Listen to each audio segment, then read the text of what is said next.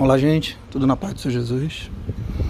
Eu estava assistindo alguns minutos atrás um documentário junto com a minha esposa sobre a fabricação do, do carro Rolls Royce, da marca Rolls Royce, que é a marca mais luxuosa do mundo, são os carros mais sofisticados.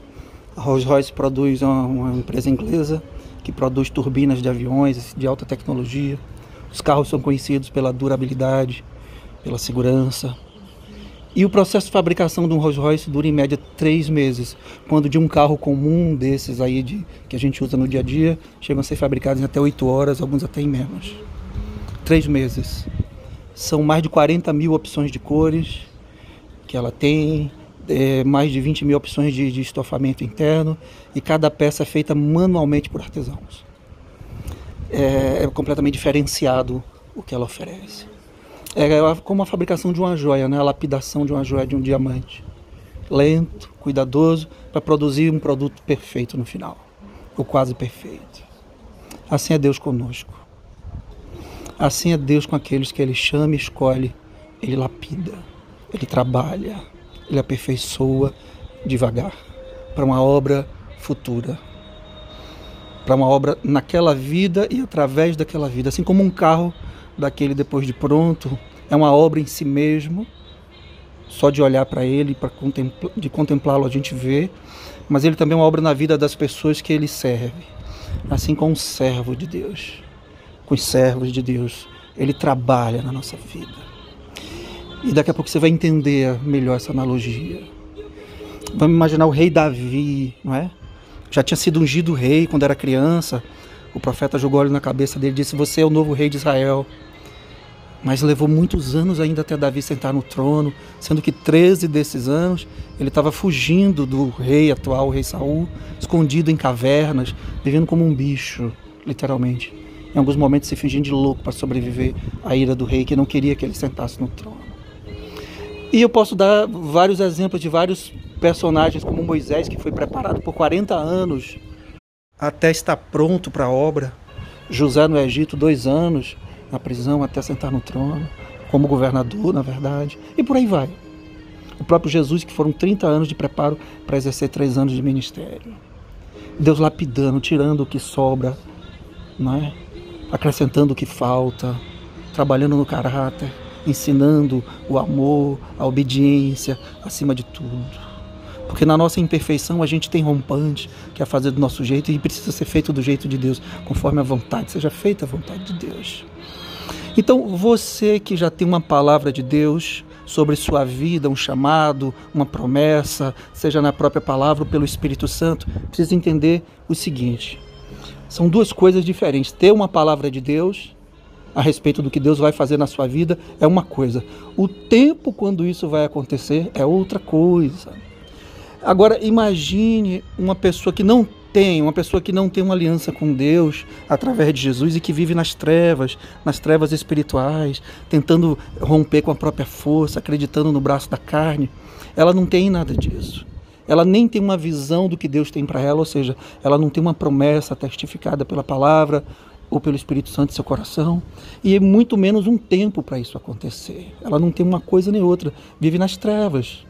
Por isso Jesus é a luz do mundo, é o caminho, não é? Porque ele nos tira dessas trevas.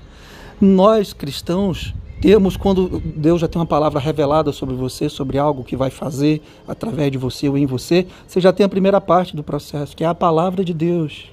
E ele não retroage, ele não volta atrás, ele não se esquece.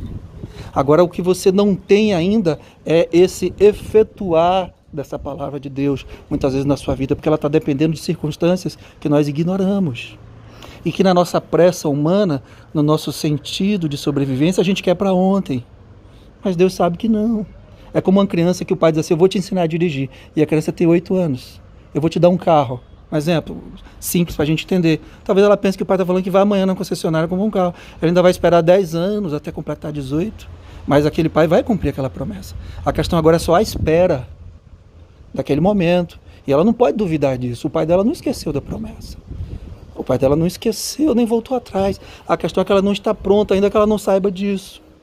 Nós também, quando estamos sendo lapidados ou tratados por Deus, queremos no, instinto de sobrevivência que aquilo se resolva logo. Oh, Deus, me tira desse problema aqui, me tira dessa situação aqui, resolve isso para mim logo, me tira desse sufoco, desse vale, não é? Como a gente fala. Só que muitas vezes é naquela circunstância que Deus vai forjar o caráter.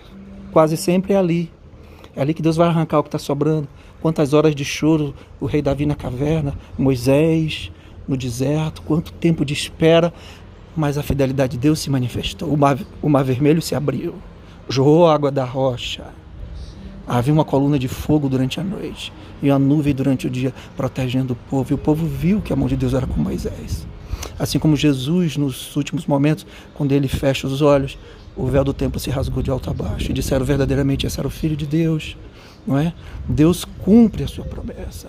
O próprio Jesus ali, na obediência, por saber que aquilo era necessário, havia um tempo que ele precisava passar por aquilo para receber um trono eterno, onde não há mais tempo. Assim na minha vida, na sua vida, que tem um chamado, que tem uma obra, que tem uma aliança com Deus, dono de todas as coisas, o Senhor dos Senhores e tem uma, já uma, uma palavra dele de que vai fazer, ele vai fazer. A questão para você agora é só esperar o quando, o tempo, a hora certa da sua maturidade espiritual, que Deus diz: está pronta, minha serva, está pronto, meu servo, para fazer.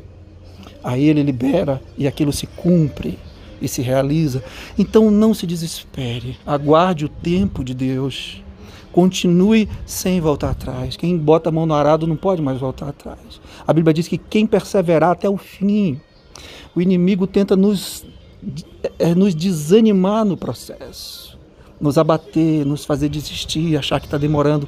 Ora, se tivesse demorando, Deus não era perfeito e Ele é.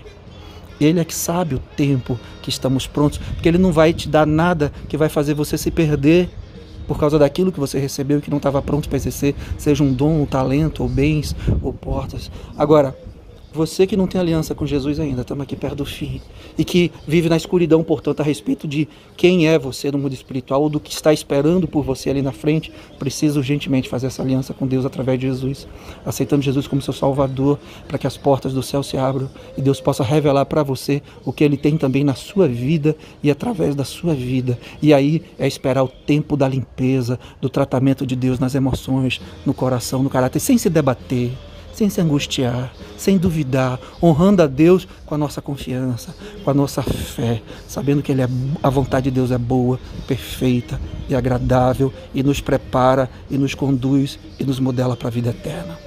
Deus te abençoe. Fica na paz do Senhor Jesus.